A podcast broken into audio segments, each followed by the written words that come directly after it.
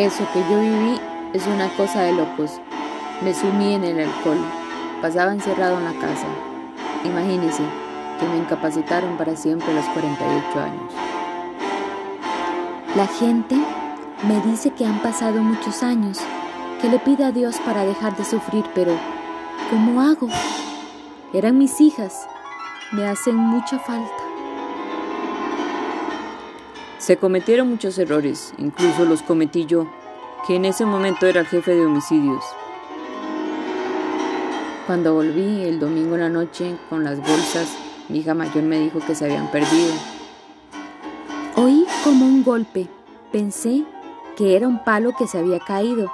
Le pregunto a varios que venían bajando si las habían visto, pero decían que corriéramos, que estaban disparando. Ellos no tenían la capacidad para cometer un crimen de ese calibre. Para mí eso no fue una venganza.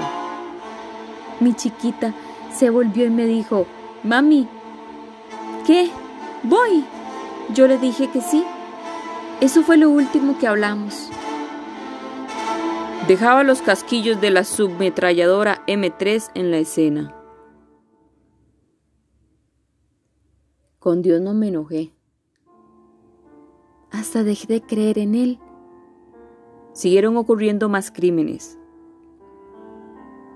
Esas mujeres que andaban buscando están en la finca mía. Están muertas todas.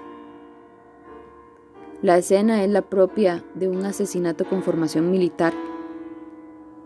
Todas están muertas.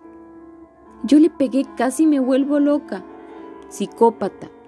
Muertas todas muertas.